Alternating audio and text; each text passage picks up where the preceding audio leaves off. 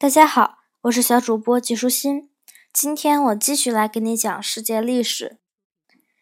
东非的海岸线，美洲并不是航海家们唯一的目标。为了寻求刺激和财富，这些野心勃勃的冒险家去了很多地方。当西班牙人在美洲将阿兹特克人、印加人和玛雅人征服的时候，葡萄牙人却去了非洲。如同克里斯托弗·哥伦布向西航行，寻找去印度的航道一样，葡萄牙人也一直在寻找去印度和中国的路。后来，尽管不大确定是否能发现非洲大陆的尽头，他们还是想要试试看，决定绕过非洲航行，希望能找到一条路。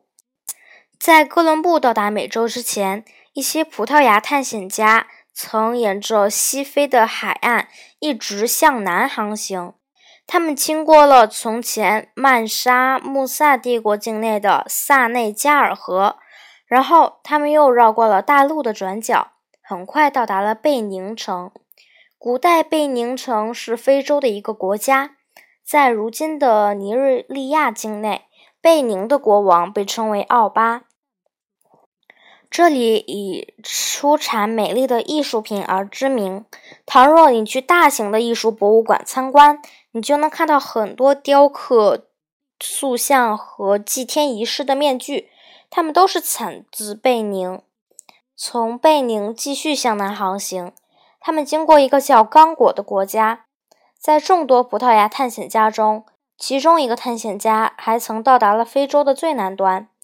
但是他接着就调转船头返程回家了，没能继续向前航行。瓦斯科·达伽马于哥伦布离开西班牙踏上航程的五年后，也从西班牙出发了。他最终胜利地绕过非洲的最南端，驶入了印度洋。他沿着非洲的东侧一路向北航行，然后继续向着目的地印度行进。在东非的时候，一些奇妙的城市就被他发现了。他认为这些城市还没有人知道。事实上，有些欧洲人早就知道那些城市在哪儿了。希腊人、罗马人和埃及人都知道通往东非的路线。在耶稣诞生后不久，希腊曾有一本专门给水手看的旅行指南。旅行指南这本书里面就具体的讲了怎样到达不同的港口。还讲了在那些港口可以买卖象牙、龟甲和橄榄油。在早些年，这些城镇都很小，每个镇子的人口大约才只有一千多人。公元九百年左右，也就是查理曼大帝时代的一百年后，这时的欧洲人很少出海航行，几乎要将东非这个地方忘记了。此时，一个阿拉伯地理学家到了东非。当时他是在印度和中国回家的路上。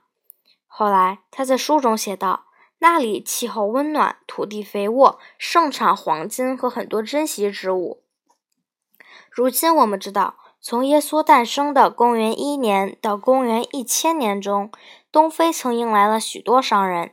考古学家在东非发现了大量货币，这些货币是来自世界各国的，其中包括波斯、希腊、罗马。阿拉伯，甚至还有印度和中国，他们还发现了陶器和玻璃器皿的碎片，他们是来自中国、印度和阿拉伯的。其中到东非去的最多的是阿拉伯人，有些阿拉伯人原本是去那儿做买卖的，后来干脆就在那里定居下来。很快，一些阿拉伯的词汇就融入东非人的语言中，于是。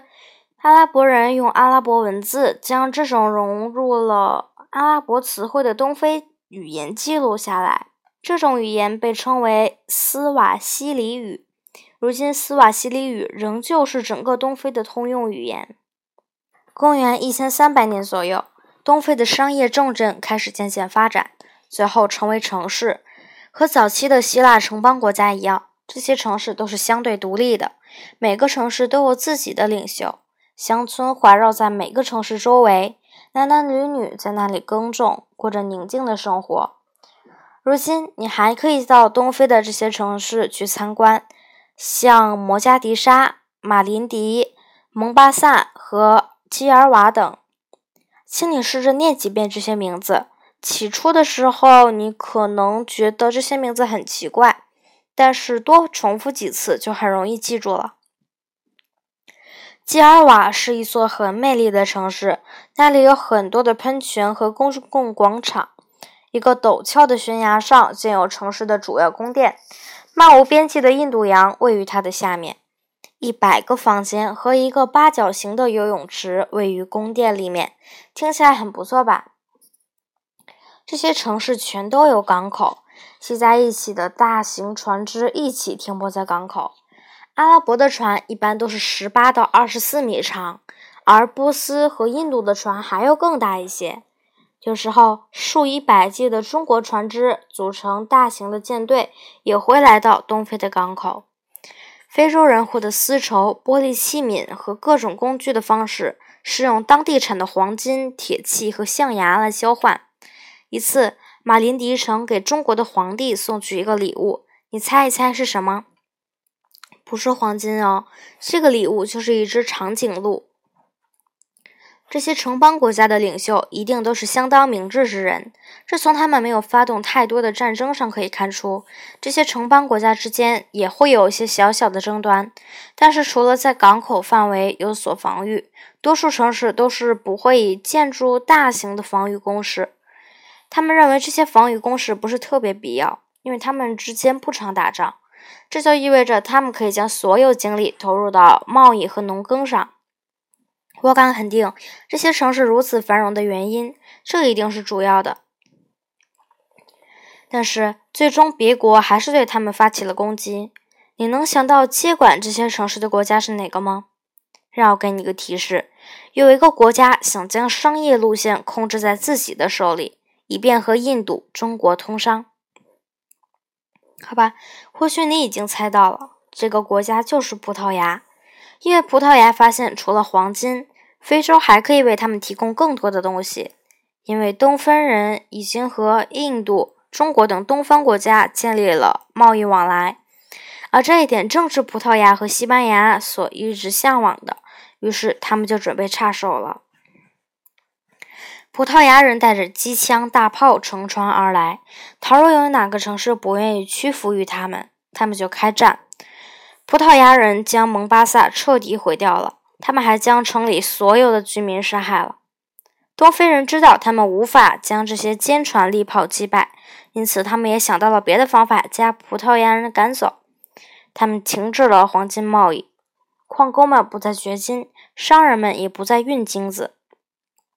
渐渐的，港口都关闭了，城市里的人们开始迁移到周边的乡村，成了农民。当然，农场可不是葡萄牙人想要的，于是他们对东非失去了兴趣。除了几个让他们的船在去印度群岛的漫长旅途中可以停下来补充燃料和物资储备的港口，他们放弃了东非的其他部分。东非人尽管失去了生活的城市，但是他们却为自己赢得了安宁。今天的内容就是这些啦，小朋友，拜拜。